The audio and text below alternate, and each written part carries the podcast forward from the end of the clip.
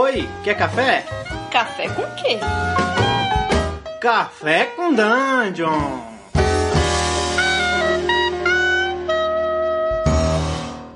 Bom dia, amigos do Regra da Casa. Estamos aqui para mais um Café com Dungeon, a sua manhã com muito RPG. É, eu sou o Rafael Balbi, é, hoje eu estou tomando um Nescau, estou evitando café um pouquinho, estou ficando, tô ficando meio ruim dos estômagos, então estou só, no, tô só no leitinho com Nescau, chocolatado aqui, na manhã fria de São Paulo, e estou com o Márcio Moreira, o meu, meu grande mestre da campanha de mago no Perdidos no Play. Fala, Márcio. E aí, meu querido? Reaprendendo a gostar de café com leite. Não precisa de tanta apresentação, porque você já, já, já teve na casa, né? Então, simbora. Vamos, vamos, vamos para esse tema aí, cara. Vamos para esse tema que muito me interessa aí. Qual tema, então? Fala aí. E caramba, eu que vou apresentar o tema, assim, vou rostear a parada? Beleza, pode ser então. Tu que é o cara do podcast aqui, amigo. Quem sou eu, cara? Quem sou eu? E falar nisso, eu preciso mostrar outras coisas também para você e jogar junto com você mais vezes, cara. Tô, a gente tá meio mono, monótono, assim, numa, batendo numa tecla só. Esse negócio de mago, o pessoal vai achar que a gente só joga isso. É, cara, eu acho que a gente bate uma bola legal, né, cara? É, a gente precisa jogar mais coisa. Você se lembra que a primeira vez, ó, quebrando um parênteses rápido, bem rápido, a primeira vez que jogou junto foi na Dungeon Carioca, lá na, no Rio, que a gente basicamente se conheceu, a gente jogou Interface Zero, tá lembrado disso? Oh, claro, cara. Era, o, era o Felipe mestrando, é o Éder, né, na verdade. Isso, isso, isso aí. Da Retropunk. É, foi legal, cara, foi bem maneiro mesmo.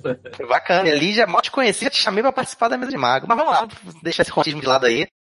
E vamos falar mais um pouquinho sobre. Você tem pronúncia de inglês melhor, a minha pronúncia é de Boston? Fala você, cara. Rules, é isso? É, a gente vai falar. É, eu acho que eu prefiro chamar de minigame até, porque. Ah, fica mais confortável. É uma coisa que. É uma coisa até que você faz muito, cara, na campanha de mago que eu jogo contigo. É, que é criar pequenos minigames dentro do próprio jogo. E isso não deixa de ser ruling, né? Aquela coisa que a gente uhum. falou no episódio passado de ruling versus rules. É, é, pegar esse espaço de regra que existe dentro de todo o sistema e criar alguma coisa ali dentro daquilo para poder é, dar uma caprichada na mecânica, ou poder fazer a cena funcionar de uma forma mecanicamente mais inteligente. Isso é, é uhum. é uma parada que você faz com maestria, né, cara? Eu, eu, eu, eu, eu queria abordar, assim, não sei se são três aspectos, mas vou começar com três, três layers, assim, três camadinhas aí. A primeira é, todo mundo faz um pouco de ruling, assim, todo mundo faz um pouco de minigame em RPG. Eu vou citar um exemplo, ouvindo o episódio que vocês gravaram sobre esse tema, eu estava pensando nisso. Um exemplo é aquele negócio assim: você tem um inimigo e tem três jogadores. Um inimigo geralmente selvagem, um bicho, vamos supor. Então uma pedra que está caindo, sei lá. E aí você, na hora, você pensa, ah, eu vou rolar um D6 aqui, um e dois vai cair em cima do jogador da Priscila, BC em cima do Daniel, BC, 3 e 4 em cima do Daniel e 5 e 6 em cima do Rafael, vamos supor. Então todo mundo faz isso um pouco, sabe? De você pegar um, um, um dado ali na hora e ver, vamos ver o que que, vamos ver dado de probabilidade para ver se você acha um lustre na sala. Sabe o que é? Todo mundo já fez isso alguma vez. Tu já fez, Balbi? Claro, pô, até hoje eu faço, na verdade. Eu acho que isso, isso, isso então, acrescenta isso... um pouco mais, às vezes, até de, de tensão, né? Você fala, porra, olha, uhum. olha o grau de incerteza que eu tô botando aqui. Tô botando uma decisão no dado, né? Então vamos ver quem mostrão vai atacar primeiro, né? É, isso é um ruling, isso é alguém. Só que passa desapercebido que parece que não ofende muito, as pessoas não sabem muito de que tá, de certa forma, em vez de decidir apenas, ah, a pedra cima de você. Pô, é meio esquisito, né? Ah, tem, não tem lustre nenhum pô, é, é, tirar um pouco a agência do jogador e ao mesmo tempo também ah, é, é muito permissivo tudo que o jogador quiser, dependendo do sistema que for jogando, você dizer que tem. Então você deixa para aleatoriedade, eu acho que fica uma coisa ponderada, fica meio que um justo juiz no, no processo. Ah. Sim. É, uma coisa que, que, é, que, eu acho que é confortável é porque a gente faz isso muito na lacuna, né? Isso não é uma coisa normalmente que o sistema vai definir, normalmente é uma coisa que os sistemas não definem. Mas, não. por exemplo, essa coisa de quem a criatura vai atacar. Se o sistema não tem alguma coisa que, que, que defina, primeiro ela ataca sempre o mago, sei lá, o primeiro ataca o ser uhum. mais inteligente. Se não tiver nada assim, você acaba não tendo muito motivo para não seguir uma ordem aleatória, e aí você se aproveita disso, né? Então acho que é sempre é, bem-vindo quando é na lacuna né, do sistema.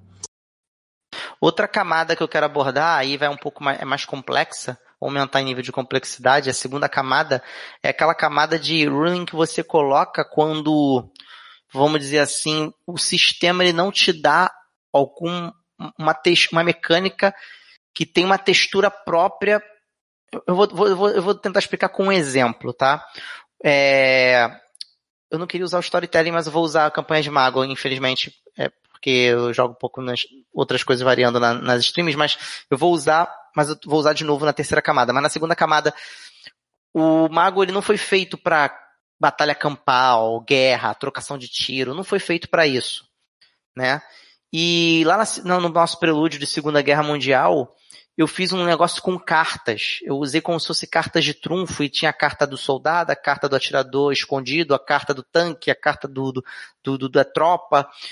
Eu quis trazer isso para o jogo, eu criei praticamente um minigame mesmo para o jogo e com regras muito próprias, totalmente alheias ao sistema do storytelling, porque eu queria trazer textura de, de combate um pouco mais campal e estratégico para um RPG que não tem. E que naquele, nessa camada, na segunda camada, não, não, não, não atrapalha não ter. Você não está afim de usar as regras normais do D&D para fazer com que o cara jogue um jogo de carta normal. Aí você inventa o, próprio jogo, as próprias regras do jogo da história. Sabe o que é?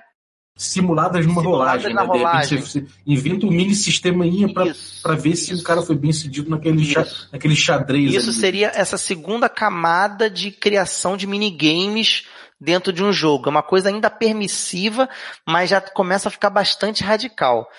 E a terceira camada, cara, isso aí eu, eu, eu já começo a olhar com bastante ressalva, e aí você tem que tomar cuidado para você não aloprar muito, é é, é, é em quantidade e em profundidade mudança quase generalizada num, num, sistema. E aí eu vou voltar a falar de storyteller porque é, eu faço isso muito em Mago, porque infelizmente o storyteller ele tem um cenário muito bom, mas umas regras, ao meu ver, muito fracas. É, o ferramental dele é ruim, né?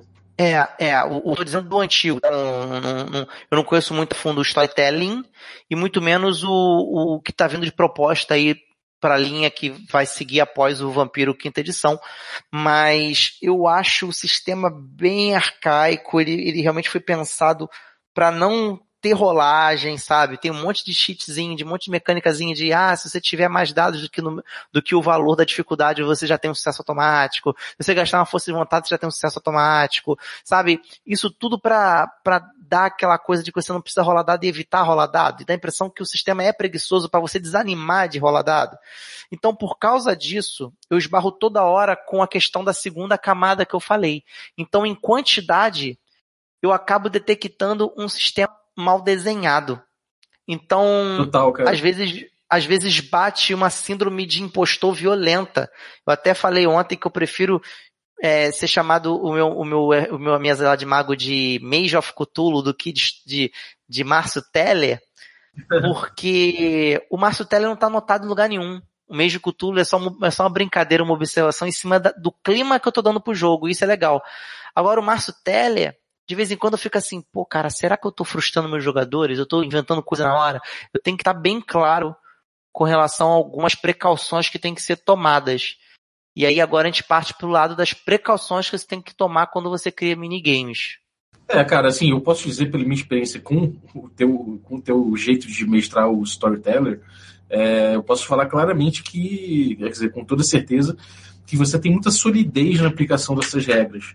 É, parece que uma vez que você usou, é, você você é, é repete é, a mesma lógica em, em todas as, as, vezes que você pede determinada, determinada rolagem, determinada situação, e quando você não, não faz uma coisa que repete, você na verdade dá uma textura extra na cena, você explora melhor aquela cena com regras que você cria.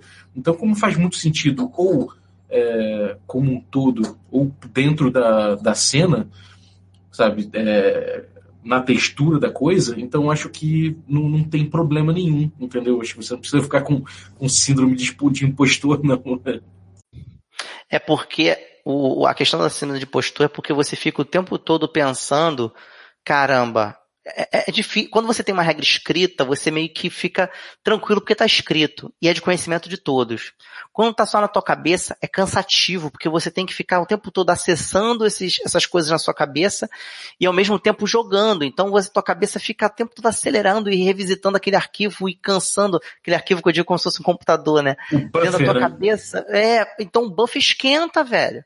Então tu fica, tu fica cansado o tempo todo pensando revisando full time as precauções. E quais são essas precauções? A primeira precaução quando você vai criar uma regra, um minigame in-game, é você, quando, antes de qualquer rolagem, antes de qualquer coisa a vera, você deixar bem claras as regras.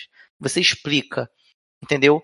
Porque, ó, gente, agora pintou esse, jogo diferente aqui. É baseado com carta, tem isso aqui, tem isso aqui, tem isso aqui.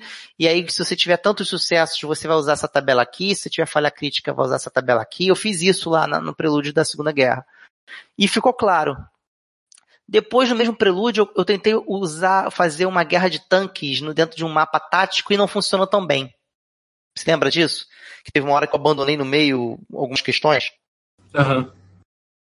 Então, assim, mesmo eu explicando, deu cansaço porque às vezes você. Eu não fiz playtest, eu não faço playtest de nada. Eu vou ver na hora, on the fly na maioria das vezes. Então, ali não funcionou. Então eu falei, caraca, não rolou. E eu não vou fazer playtest. Como é que eu vou fazer playtest de um minigame que eu vou usar numa cena, não é um RPG meu? Alguém vai estar disponível para mim para testar isso? Não vou. Às vezes eu posso testar numa outra mesa. Eu, por exemplo, se eu for tentar fazer isso numa outra mesa, eu já não vou fazer esse do, do tático. Eu já sei que não funciona para tele. Sacou? Mas, por exemplo, alguns jogos eu não mexo tanto. Eu não crio tanto minigame. Eu fico, às vezes, na primeira camada, na segunda, na máximo. Eu não crio tanta coisa. O Mutant é um exemplo disso. É um RPG que eu gosto muito. Ele tem um monte de mecânica própria e eu não, eu não invento. E quando invento, às vezes eu descubro que às vezes acontece de eu ter entendido errado e eu volto para o que o livro propôs. Entendeu? É, cara, é porque são duas gerações de jogo diferentes, né? A primeira, o Vampire, uhum. é, uma, é uma geração que abandonou mesmo regra. É uma geração que precisou responder a uma, a uma, geração, a uma geração anterior. Uma demanda. De jogos que vinha sobrecarregada de regras inúteis na maioria das vezes. E aí o Vampire uhum. chegou falando, cara, vou botar aqui umas regras, já que todo mundo precisa de regra, toma aqui umas regras, e umas, umas regras chutadas mesmo, que às vezes, como você falou, parece que não querem ser usadas, e, uhum. e, e, fala, cara, dane-se, dane-se a regra, a regra não importa, vamos lá, vamos lá, mestra aí. E aí, o cara, já o Mutant, ele vem em cima de uma. trabalhando em cima de uma proposta já que já passou pela, pela Ford, né? Toda essa geração que fala que regra importa uhum. e que amarra a experiência com as mecânicas, né?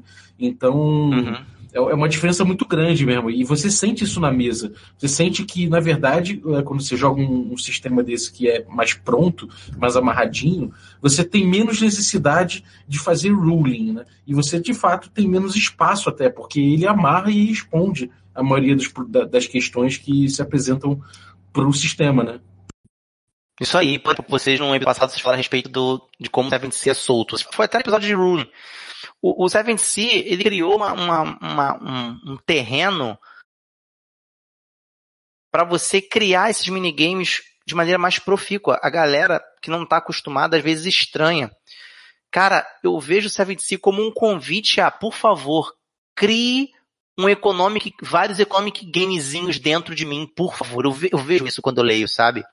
É, mas é total isso, cara. Essa coisa de você chamar de aposta, né? Chamar de raise e e cada, cada, cada vez que você consegue um raise, você pode é, performar alguma coisa narrativamente contra uma, uma contra dificuldades que o mestre, mestre coloca, é isso. Você está botando um espaço ali na mesa para que os jogadores negociem com o mestre e façam é. suas apostas mesmo em relação ao que vão fazer e não fazer. Eu acho que é total isso, mas é, eu entendo, eu, eu acho que falta, falta pouco, tem pouco parâmetro para isso ali. Tem, tem muita crítica que se Sim. faz do Seven C que você dá pouco parâmetro para isso. E aí. Eu criei muito game na minha mesa de venci. Eu costumo jogar com faca no dente, focando em assim, se, se, em querer matar o jogador mesmo, assim, no sentido de querer matar não de maneira deliberada, mas de dificultar mesmo. Se eu tiver com Dungeon Point, eu vou gastar. Sabe como é que é? Se for tiver que comprar para ganhar mais Dungeon Point, eu vou comprar. E eu criei algumas coisinhas que eu ouvi vocês falando no episódio passado a respeito de, ah, se tem um vilão na cena, e o cara chegou em, chegou em acabado, no último nível dele lá de, da vitalidade, a regra diz que você gasta um ponto de perigo para matar ele de uma vez, né? Eu não faço assim. Eu faço o cara tem que fazer uma rolagem. Ele tem que rolar os quatro níveis dele de acabado. E se ele tiver pelo menos um, um cair um, um ali no meio, ele morre. Com quatro dados a chance é grande. Parece que eu dei uma brandada na parada, mas eu mas eu fiz, eu diluí isso no nível, nos quatro níveis, ou seja, com, no primeiro nível de agravado de dano que você tomar, você já rola esse dado com um dadinho só. Ah, então já é tenso, entendeu? Então você rola um dadinho, se cair um, que nem é o negócio de você virar vilão, que tem um negócio desse de corrupção, Sim. eu faço isso com ferimento. Então às vezes o cara pode morrer numa primeira porrada. Ele tomou o primeiro tiro, que pode acontecer de você tomar um tiro e morrer. Não pode acontecer? Sim. Na regra original do 7C, você teria que tomar quatro tiros para morrer e pela mão de um vilão. Sim, sim. É, o, o Seven Seas tem um problema de letalidade mesmo, né? Não é nem letalidade, por assim dizer. Eu acho que não é letalidade porque não é para ter letalidade nele. Mas acaba que o desafio, nas vezes que eu joguei, ficou de forma. É, mas só que. Mas, mas eu faço assim: se cair um, morreu.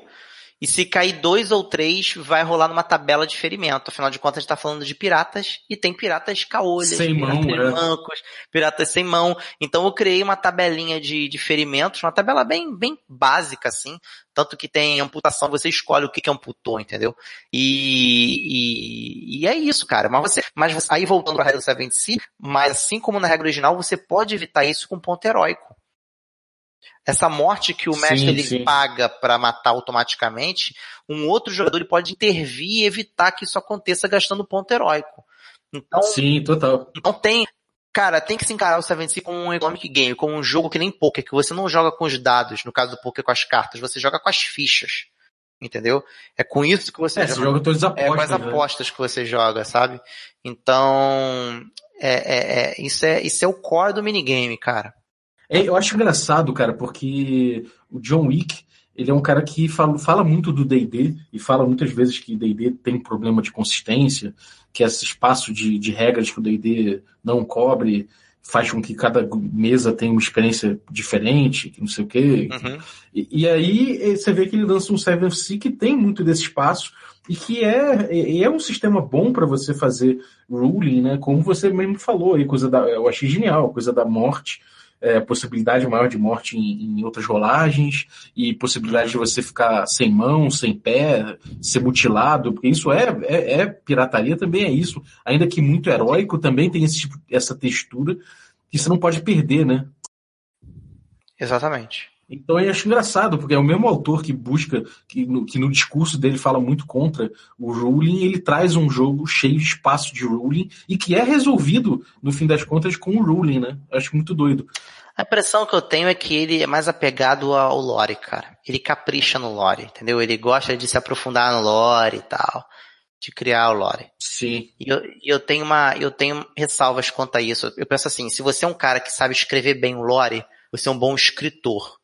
Se você é um cara que cria boas regras, você é um bom game design, vai fazer burra de game. Agora, se você é. é um cara que sabe montar e criar, você consegue fazer com que a regra expresse o sentido do lore, consegue casar bem ao que você chama de textura. Sabe, a sensação de que você realmente está fazendo uma rolagem de, de, Cara, vou falar de novo de Milton, porque realmente sou apaixonado. É, você, o tema do jogo é escassez e escolhas difíceis, como toda a temática de pós-apocalipse. E o jogo tem esse lance de, pô, vou rerolar ou não vou rerolar. Entendeu?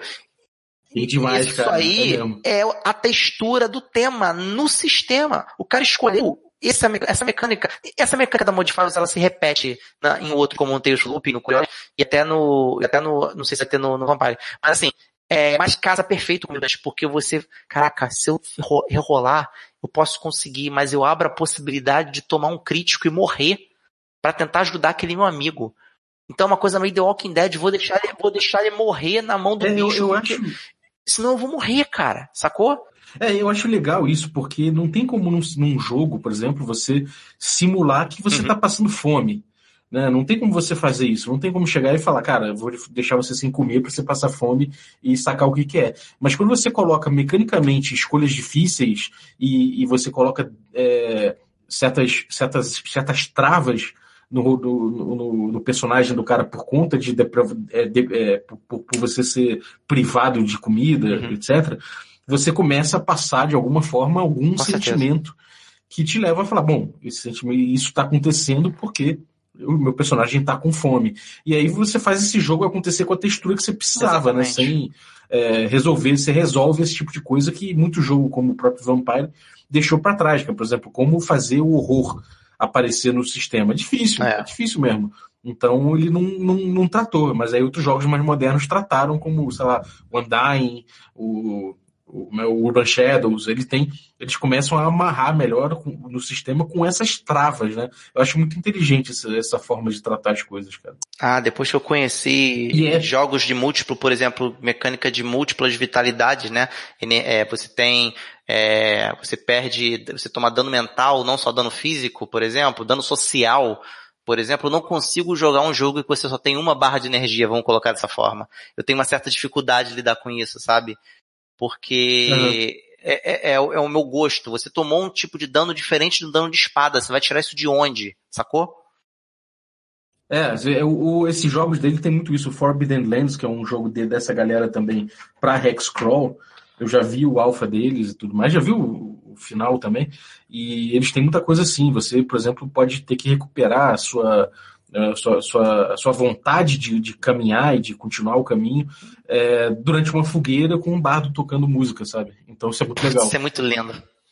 Isso é muito lindo. É, enfim, e cara, isso, isso você vê, né? Eu acho que de forma geral é, são minigames que a galera acabou incorporando nos sistemas, né?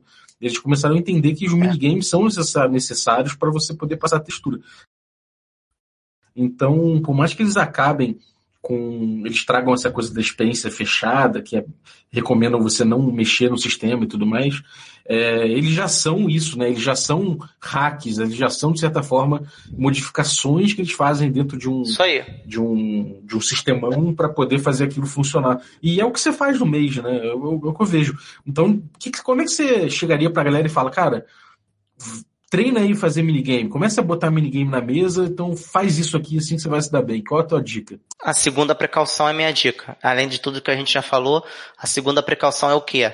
Não viaja muito na hora de fazer o minigame, continua fazendo mais ou menos na mesma linguagem que o jogo propõe. Como assim? Voltando ao exemplo do, da Segunda Guerra Mundial, eu fiz uma tabela. Eu não mandei vocês rolarem um D20, eu não mandei rolar, vocês rolarem 2D6 e tirar 6 ou menos, ou entre 7 e 9. Eu não mandei vocês rolarem, sei lá, é, um dado de porcentagem. Eu pedi para vocês rolarem o atributo mais perícia de vocês, mesmo que vocês estivessem escolhendo, eu tivesse condicionado, não importa contabilizada a quantidade de sucessos e comparado com a tabela. Por quê? Porque é storytelling. É sucesso diante um colagem de dados comparado com uma dificuldade. Entendeu? Eu fugi daquele escopo original. Eu criei um minigame, uma parada que é diferente, que não tem no livro, mas não fugiu do linguajar do jogo, sacou? Uhum, total, cara. É, é, dá para sentir isso. Isso é realmente importante, porque você não, você não, você não tá abandonando tudo aquilo também, né? É, é, é você tá usando a regra mesmo como, como, como, parâmetro, mesmo que a regra não seja tão, tão específica, que não seja tão, tão boa de parâmetro, né? Porque se for diferente disso, você está fazendo outro skin. É, é verdade. É melhor fazer um sistema de novo logo. É, você tá jogando Mage em GURPS, por exemplo. Que nem existe. Entendeu? Se bobear existe, cara. Se bobear existe. Não, existe, existe. Existe sim, Mago Ascensão em GURPS. Existe sim. É. Eu descobri que tem as mágicas pra, pra Apocalipse, pô. Cara. Não sei nem como é que é, mas fiquei curioso. Vou, vou catar pra ver, pra ver se funciona. É, e, cara, qual a terceira? Tem, tem uma terceira. Tem uma terceira uma dica, aí. deixa eu pensar, que aí vai ter que, vai ter que espremer um pouco aqui, porque realmente o, a dica de ouro é você avisar seus jogadores antes para não frustrar eles vindo com regra depois, entendeu? É, você não fugir muito da, da, da parada, evitar esses minigames em momentos que sejam muito cruciais na trama. Pode, pode até ser que morra alguém, que nem de novo na cena da guerra, lá na Segunda Guerra. Pode acontecer mas não era um boss final. Se você lembrar, a cena do Zeppelin, do dirigível, foi todinha feita no sistema. Ah, vocês, vocês rolaram iniciativa para ter porrada. Vocês estão lembrados disso? Sim. Entendeu? Eu não, eu não usei sim, minigame sim. ali na hora, porque era um momento decisivo. Sacou? Isso até dá meio que um spoiler do que pode ser o final de Mage. Pode ser uma loucura eu ter que mestrar usando a regra do Mage. Entendeu? Porque eu sinto que se eu fizer um minigame no final, eu posso estar, tá, eu posso estar tá colocando tudo em risco, sabe como é que é? Então eu prefiro ir para uma coisa que já foi testada, comprovada, mesmo que seja ruim, na minha opinião, mas pelo menos é testado e comprovado e eu tenho que entubar porque eu escolhi isso. Entendeu? Do que usar um, fazer um minigame no momento, no momento, assim, é, é, é no momento derradeiro, no momento chave do jogo, sacou? Uhum. Eu acho que isso tem que ser feito no mínimo, no mínimo com cautela pelo menos nem que seja só a introdução desse momento, uma parte desse momento, mas não o momento final, o momento inteiro. Tem que ser pensado a respeito disso. Uhum. Cara, para finalizar, eu vou dar dois exemplos aqui de, de minigames, assim. O primeiro deles é, uma, é um pra galera do D&D, que tem muita gente que joga D&D que ouve, e outro que é uma, é uma coisa que, que, é uma que você trouxe e que me marcou especificamente. Aí Legal. depois você comenta. A primeira, a primeira é a seguinte, para D&D, normalmente, você, o D&D ele, ele, é binário, né? Você ou acertou ou você Aham. errou. Então, é, eu, eu, eu é, costumo trazer minigames para o D&D quando eu quero dar alguma granularidade no sucesso. Então, eu falo, cara, então, você, se você, é, o, o, o número alvo é tal, se você passar 5, você consegue escapar sem tomar ataques, se você tirar 10, é, é, mais de 5, você quer dizer, de, de 10 ou mais, você consegue passar sem tomar, sem tomar ataques e ainda pegar a coisa que você queria pegar no meio do caminho. Então acho que você consegue dar mais granularidade no D&D se você começar a fazer esses minigames, mas avise antes, como o Márcio falou, e fala qual vai ser a consequência. Então o cara vai poder saber exatamente se ele, se ele vai é, fazer aquilo acontecer ou não, se ele vai querer aquilo ou não. Mas é uma, é uma dica que eu dou e a outro, outro momento. Sabe de... como é que você pode fazer isso aí, cara? Rapidinho, usando um adendo rapidinho que você falou do D&D. Manda. É, D&D você só rola praticamente um dado, que é o D20. Sim. No, no caso, para você ter o sucesso das coisas. Agora que foi inserida a questão dos dois dados para desvantagem ou vantagem. É. Você poderia usar esses dois dados não para vantagem e desvantagem, numa rolagem normal, se você conseguir acertar nos dois dados, como se fosse uma coisa meio sucesso parcial, sucesso total do Apocalipse Engine, se você conseguir nos dois dados, você tem um sucesso total. Você pode fazer um negócio desse, se você quiser. Entendeu? É, Também. é meio radical. Em certas jogadas você pode fazer isso mesmo. É, então, cara. É, é, é, meio radical isso, mas Sim. você pode fazer. É, isso aumenta um pouco, é, isso aumenta um pouco. É como se fosse um, uma desvantagem maior ainda, né? Agora, a outra que eu vou dar o exemplo aqui foi um, foi um exemplo que você me, me, me, trouxe que me marcou, que foi quando você fez uma briga de bar. E, uhum. Aliás, uma briga de bar não. A gente primeiro estava numa cena de crime e a gente queria ocultar os vestígios daquele crime. Então a gente falou que ia fazer isso, você falou, beleza, é, não rola agora não. E deixou para lá a gente passou uma sessão, passou acho que duas sessões, sei lá, e aí no, depois teve, depois de uma briga de bar, que a gente estava no bar, quer dizer, antes da briga de bar, a gente chegou no bar e estava passando na televisão alguma coisa a respeito do crime que aconteceu. E aí você falou, bom, uhum. será que vamos ver agora o que, que vai aparecer na TV? Qual vai ser a reportagem que eles vão dar, se tem pista ou não. E aí você pediu pra gente rolar.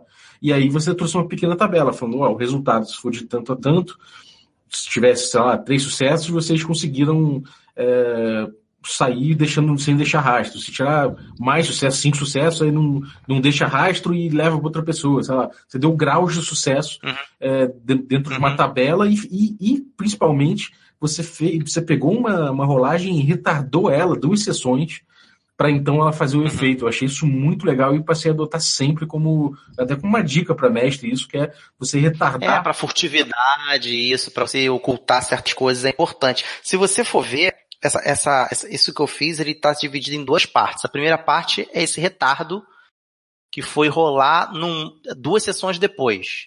Isso aí que eu acho que é o grosso do negócio. Que foi pegar o negócio lá e, e, e retardar.